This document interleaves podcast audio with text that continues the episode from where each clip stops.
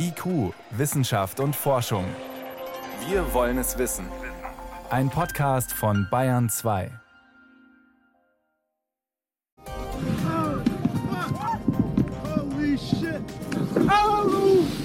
Augenzeugen bei dem Vulkanausbruch im Südpazifik. Man hört den Schrecken. Der Knall war tausende von Kilometern weit zu hören, noch in Neuseeland. Reden wir gleich drüber. Außerdem, wie sinnvoll wäre ein deutschlandweites Impfregister und wie sicher im Sinne des Datenschutzes? Antworten gibt's hier später in der Sendung. Herzlich willkommen. Wissenschaft auf Bayern 2 entdecken. Heute mit Birgit Magira. Schon allein der Name. Hanga Tonga Hanga Haapai. Es klingt schon nach was Größerem. Am Wochenende ist der Vulkan vor der Küste der Hauptinsel von Tonga im Südpazifik ausgebrochen.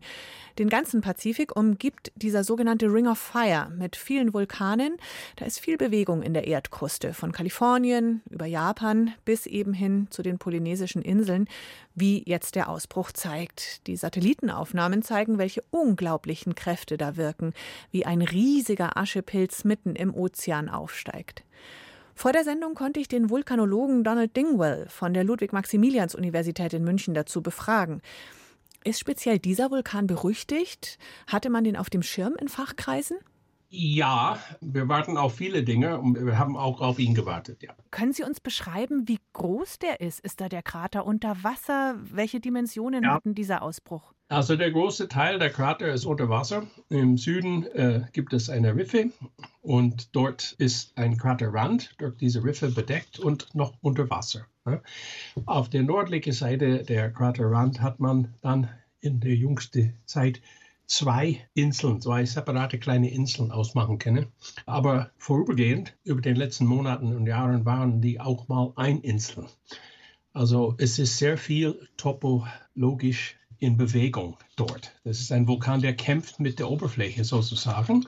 Und ähm, wie es jetzt aussieht nach diesem Ausbruch und wie viel weggepustet wurde, da, da sind wir sehr gespannt. Mhm. Das heißt, Sie als Forscher sind da jetzt auch beeindruckt. Also die Aufnahmen waren natürlich sehr beeindruckend. Äh, die Ereignisse sind für uns immer äh, exciting, aber dass die Satellitenaufnahmen von äh, vielerlei Quellen vorhanden sind jetzt, das hilft uns enorm.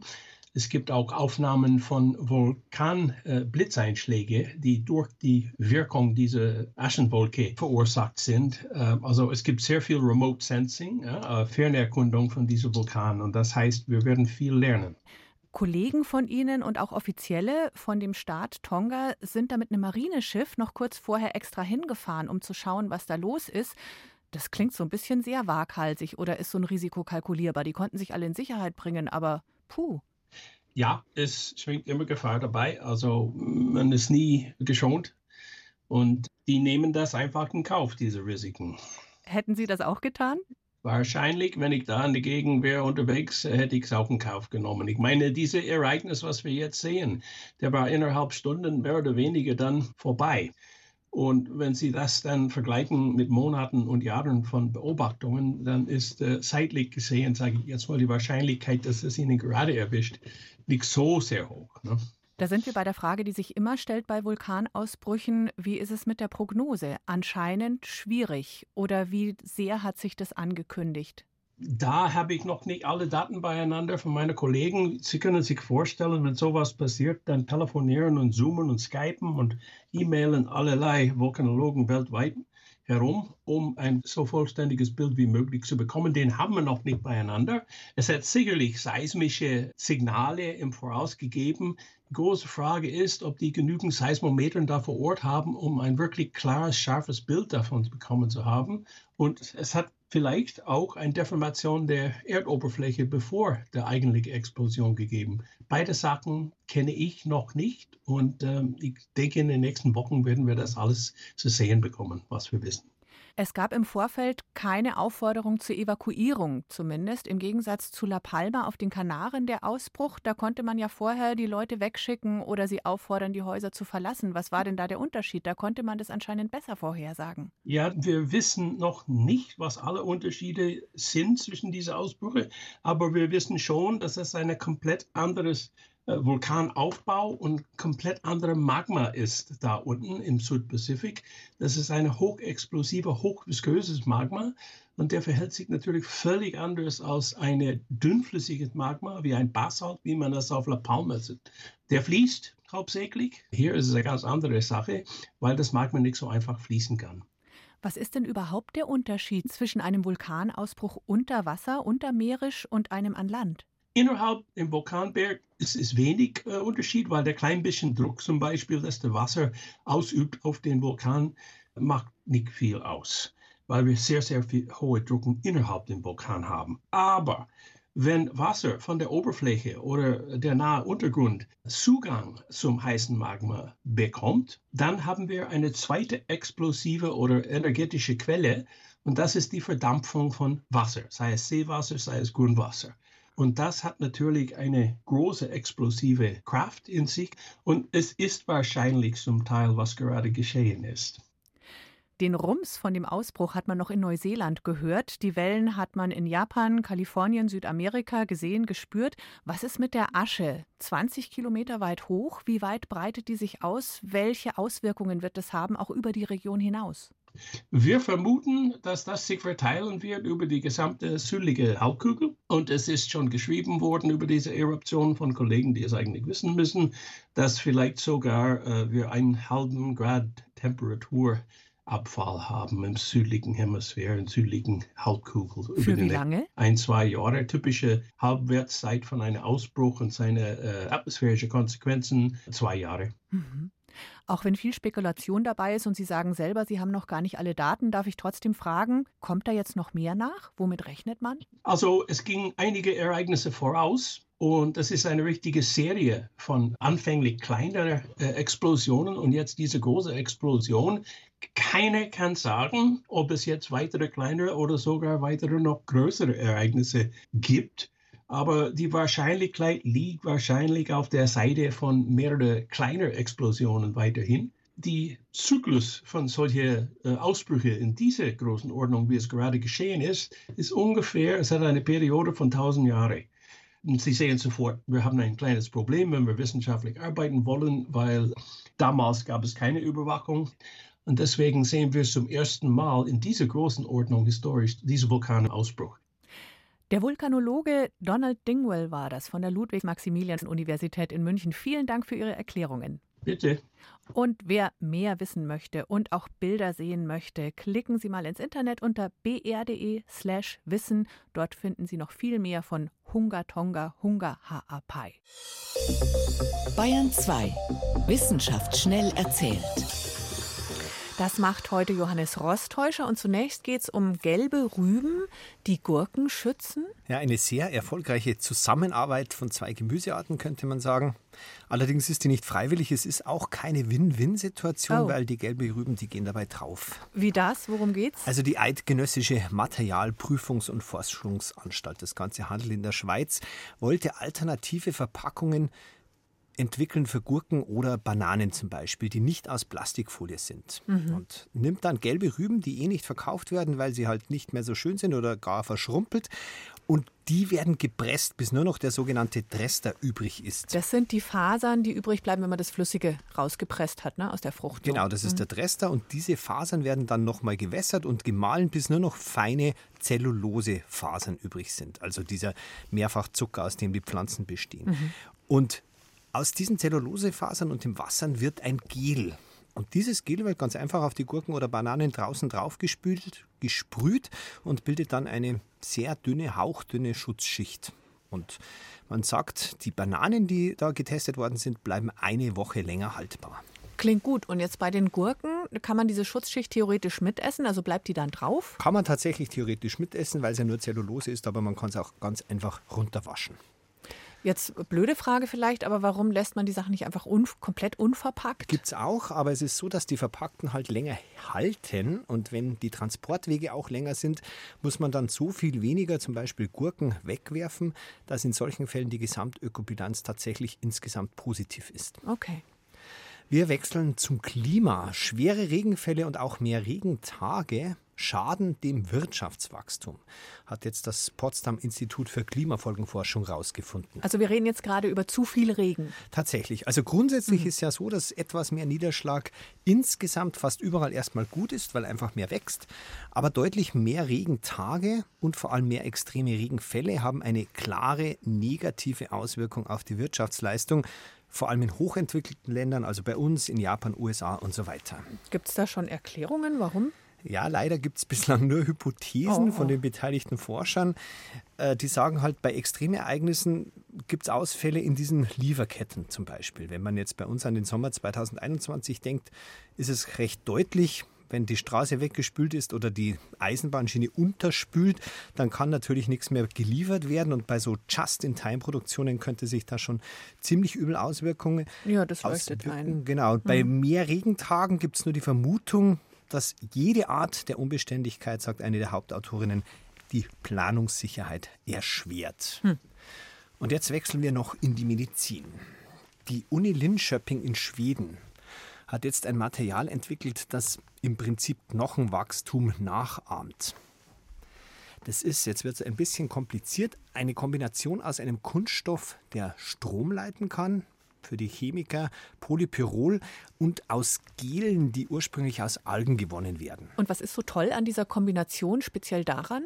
Also das ist so, dass dieses Material dann zunächst erstmal weich ist und so zum Beispiel in komplizierte Knochenbrüche eingebracht werden kann, wo vielleicht sogar Material fehlt durch mhm. die Zertrümmerung. Und jetzt kommt das Raffinierte. Der, das Polymer, dieser Kunststoff, kann mit ganz niedrigen Spannungen dazu gebracht werden, dass es sich biegt. Und zwar im Idealfall dahin, wo er gebraucht wird. Mhm. So rein wächst in diese Knochendefizite.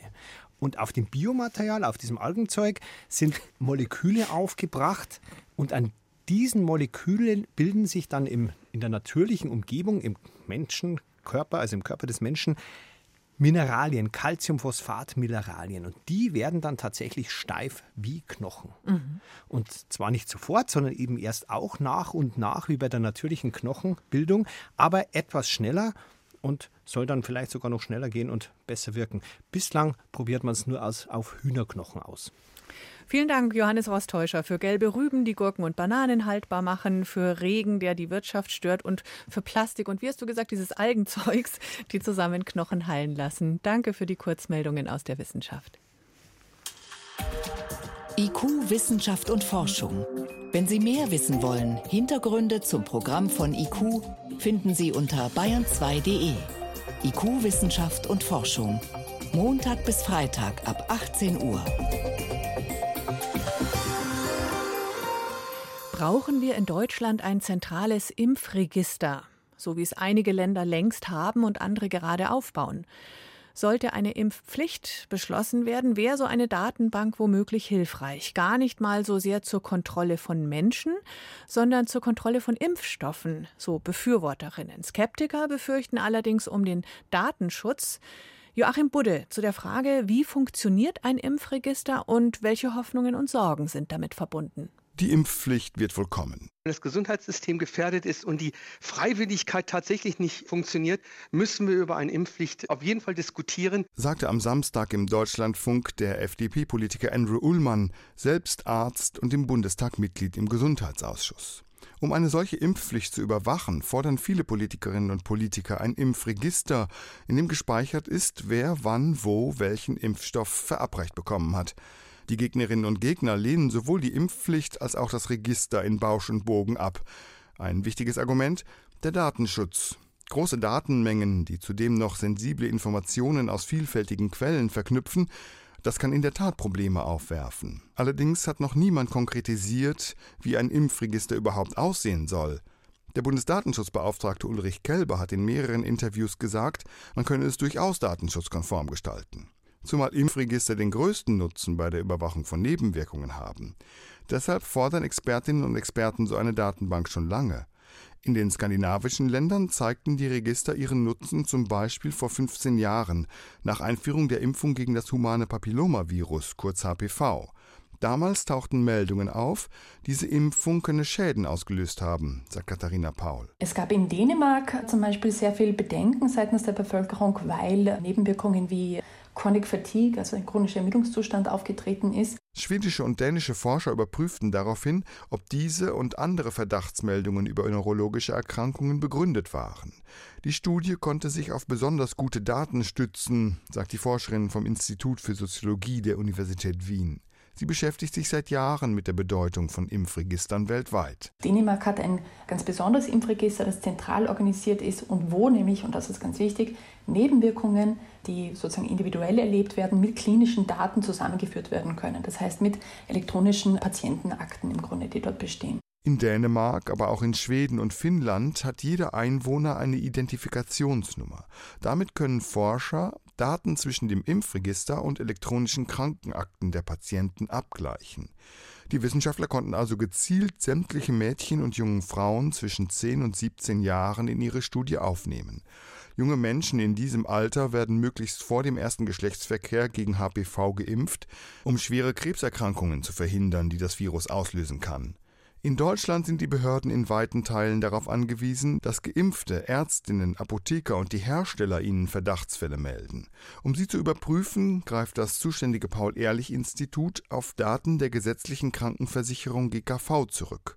Doch das hat Nachteile, sagt der Ulmer Virologieprofessor Thomas Mertens, der Vorsitzende der Ständigen Impfkommission. Bis sozusagen die GKV-Daten zur Verfügung stehen, vergeht ja immer ein halbes Jahr größenordnungsmäßig. Das kann man gar nicht wesentlich beschleunigen. Und außerdem sind natürlich die GKV-Daten auch immer unvollständig. Sie sind also, wenn Sie so wollen, natürlich als Stichprobe, auch als große Stichprobe geeignet und sinnvoll, aber sie sind a priori unvollständig. All das könnte man natürlich mit einem Impfregister besser machen. So wie in Dänemark und Schweden. Dort haben die Studien ergeben, dass mit der HPV-Impfung kein Zusammenhang bestand, sondern dass Vorerkrankungen dahinter steckten. Das Vertrauen in die Impfung war wiederhergestellt. Die Wiener Soziologin Katharina Paul sieht in einem Impfregister wie in Dänemark große Vorteile. Diese Impfregister sind zentral organisiert. Sie sind zu einem großen Teil digital organisiert und sie erlauben Nebenwirkungen und Wirksamkeit zu erforschen. Man kann leicht Daten von verschiedenen Stellen zusammenführen. Seien es jetzt Kinderärztinnen und Kinderärzte, die Nebenwirkungen beobachten, oder auch Patientinnen und Patienten selber. Und man kann eben so ganz gut diese Daten vergleichen. Die Register dienen also nicht in erster Linie dazu, Menschen zu kontrollieren, sondern Impfstoffe, und sie liefern Erkenntnisse darüber, wie gut einzelne Impfungen schützen. Außerdem diese Datensätze sind von enormer Wichtigkeit, auch einfach für die Forschung, für die epidemiologische Forschung, sogar auch für die sozialwissenschaftliche Forschung. Denn wir können mit Impfregistern auch beobachten, wer lässt sich impfen, wer nicht, warum ist das so, wo sind auch Impflücken, die es zu schließen gilt zum Beispiel. Katharina Paul sieht auch in Sachen Datenschutz eher die Chancen als die Risiken. Denn es gehe auf keinen Fall darum, gläserne Patientinnen und Patienten zu schaffen. Im Gegenteil. Es geht eigentlich um eine gläserne Pharmaindustrie. Also es geht ja darum, auch um Impfstoffe gut beleuchten zu können und die Wirksamkeit gut erproben zu können. Zugleich geht es um ein gläsernes Impfsystem überhaupt. Und zuletzt gibt es natürlich auch mehr Transparenz auf der Seite des Staates. Ja? Also wie gut funktioniert das Impfsystem eigentlich? Wir können damit die Impfraten gut messen und damit auch einfach Politik gut evaluieren. Ein solches Impfregister aufzubauen, braucht sorgfältige Planung und Zeit. Um die Corona-Impfpflicht durchzusetzen, käme es sicher zu spät. Aber der nächste neue Impfstoff kommt bestimmt. Joachim Budde über die medizinischen Vorteile eines Impfregisters. Die Bedenken beim Datenschutz wurden gerade schon angesprochen, da wollen wir noch mal genau hinschauen. Mit Peter Schaar, dem ehemaligen Bundesbeauftragten für den Datenschutz und die Informationsfreiheit. Herr Schaar, was bräuchte es denn, damit so eine Datenbank mit sensiblen Gesundheitsinformationen aus Sicht des Datenschutzes gut funktioniert? Also entscheidend ist natürlich schon die Frage, für welche Zwecke man ein solches Impfregister benötigt. Will man ein solches Impfregister verwenden, um eine mögliche Impfpflicht zu kontrollieren? Oder will man ein solches Melderegister einführen, um wissenschaftliche und medizinische Erkenntnisse zu gewinnen? Na, das ist schon die Grundfrage, die man sich hier stellen muss. Und daraus ergeben sich dann sehr unterschiedliche Anforderungen an ein solches Melderegister. Und zwar, was wären die Unterschiede, wenn ich jetzt in erster Linie wissenschaftlich damit arbeiten wollte für medizinische Erkenntnisse, für Public Health? Äh, bei Public Health geht es ja eigentlich gar nicht so sehr um den Einzelnen, sondern es geht um die Frage, wie sicher Impfstoffe sind, wie wirksam sie sind, wie diese Impfstoffe zueinander passen. Das sind ja die zentralen Fragen, die sich bei einem solchen Impfregister stellen. Äh, wie häufig kommt es zu Impfdurchbrüchen und ähnliches. Bei einem äh, mehr ordnungsamtsmäßigen Impfregister geht es dann letztlich um die Frage, wer ist gerade geimpft worden und wer ist noch nicht geimpft worden und muss möglicherweise ein Bußgeld zahlen. Nicht? Also das ist also etwas ganz anderes. Ein solches impfpolizeiliches Register, wie ich mal sagen würde, käme mit verhältnismäßig wenigen Daten aus. Da wäre Impfdatum und vielleicht auch noch der Impfstoff zu nennen und das ist es dann. Aber man bräuchte natürlich den Namen.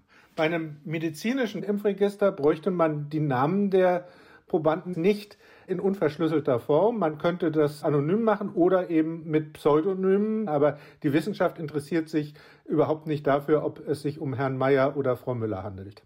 Können Sie noch mal kurz erklären, was Pseudonymisieren bedeutet? Also Pseudonymisierung heißt, dass nicht der Klarname, also der echte Name, den wir im Alltag führen, verwendet wird, sondern dass aus diesen äh, unverwechselbaren Informationen dann eine Kennziffer abgeleitet wird. Äh, diese Kennziffer wird dann mit den inhaltlichen Angaben, wann geimpft, mit welchem Impfstoff, lag eine Infektion vor, ist jemand genesen möglicherweise, würde dann dort gespeichert und wenn dann zusätzliche Informationen dazukommen, werden die in der gleichen Art und Weise verschlüsselt und dann können diese Daten auch zusammengeführt und ausgewertet werden. Was wäre noch wichtig, wenn ich es rein wissenschaftlich nutzen wollte, um Sicherheit zu gewährleisten? Für wissenschaftliche Zwecke genutzten Register äh, kommt es auch ganz klar auf eine rechtliche Zweckbindung an. Das heißt, dass diese Daten ausschließlich für diese Zwecke verwendet werden und nicht etwa zur Strafverfolgung. Ne, wir haben es ja jetzt leider mehrfach gehabt, dass Informationen, die auch im Zusammenhang mit Registrierungspflichten bei den Corona-Regeln gespeichert worden sind, dann für die Aufklärung von Verkehrsdelikten verwendet worden sind. Also so etwas darf nicht sein. Das darf nicht sein, ist das eine, aber passiert es wirklich nicht, ist das andere. Jeden Tag fast hört man von Hackerangriffen, speziell auch auf Gesundheitsdaten in Krankenhäusern. Kann man das wirklich sicherstellen, dass da niemand unbefugt ist, auch keine Polizei, die dann nicht zugreifen darf, auch nicht darauf zugreift? Eine hundertprozentige Sicherheit gibt es weder in der Computertechnik noch im Leben sonst. Aber man sollte schon eine 99,99-prozentige Sicherheit hier bei hochsensiblen Daten gewährleisten. Dazu gehört dann eben auch, dass die Daten sicher gespeichert werden, dass sie nur verschlüsselt übertragen werden, dass äh, Firewalls zum Einsatz kommen. Ein ganz wichtiger Punkt für mich ist auch, dass man nicht alle Daten auf einen riesigen Haufen packt, sondern dass da auch eine gewisse Teilung der Datenbestände gewährleistet wird, die dann voneinander abgeschottet werden und nur im Falle, dass es sich um Befugte handelt, dann zusammengeführt werden können. Mhm. Jetzt könnte man sich vorstellen, wenn Politiker sich für ein Impfregister entscheiden, dass sie dann auch gerne gleich die Impfpflicht dadurch mit kontrollieren wollen, weil sie sagen, wenn wir schon so einen Aufwand treiben. Wie könnte man denn trotzdem anderweitig eine womöglich eingeführte Impfpflicht kontrollieren, zu der man das Impfregister gar nicht braucht? Also ne, die jetzt angedachte Impfpflicht würde sicherlich nicht unterstützt werden können durch so ein zentrales Impfregister, weil wir das gar nicht so schnell aufbauen können. Schon alleine, weil ja alle möglichen Daten im Nachhinein erfasst werden müssten. Das ist ja ein riesiger Aufwand. Das Ganze müsste dann ja auch abgeglichen werden mit Melderegistern. Wir haben ja nicht in Deutschland ein zentrales Melderegister wie in Schweden oder in Dänemark oder in Österreich. Also schon das macht ja eine erhebliche äh, Komplexität aus. Aber ansonsten würde ich sagen, ja, man könnte natürlich auch ohne solch Impfregister äh, die Impfpflicht kontrollieren. Das macht man ja in vielen anderen Bereichen auch, indem man zum Beispiel eine Mitführpflicht einführt für digitale Impfnachweise. Also so wie es jetzt schon ist quasi. Naja, wir haben ja keine Mitführpflicht, wir müssen die ja nur vorzeigen bei bestimmten Anlässen. Aber in Anbetracht der epidemischen Lage, die wir ja nach wie vor haben, könnte man durchaus rechtfertigen eine Mitführpflicht für entsprechende Nachweise. Und dann, falls man das eben nicht dabei hat, würde dem dann nachgegangen und dann kann man das gegebenenfalls trotzdem nachweisen. Oder man kann es nicht nachweisen, dann hat man ein Problem. Also insofern würde das viel unkomplizierter, viel unbürokratischer gehen als mit einem zentralen Register, das eben auch aus ganz praktischen äh, Gesichtspunkten kurzfristig nicht realistisch ist. Auf die Schnelle wird ein Impfregister sicher nicht kommen. Das könnte noch einige Zeit dauern, selbst wenn man es jetzt anpacken wollte. Peter Schaar war das, ehemaliger Bundesbeauftragter für den Datenschutz und die Informationsfreiheit. Vielen Dank für Ihre Einschätzungen zu Fragen rund um ein zentrales Impfregister. Danke.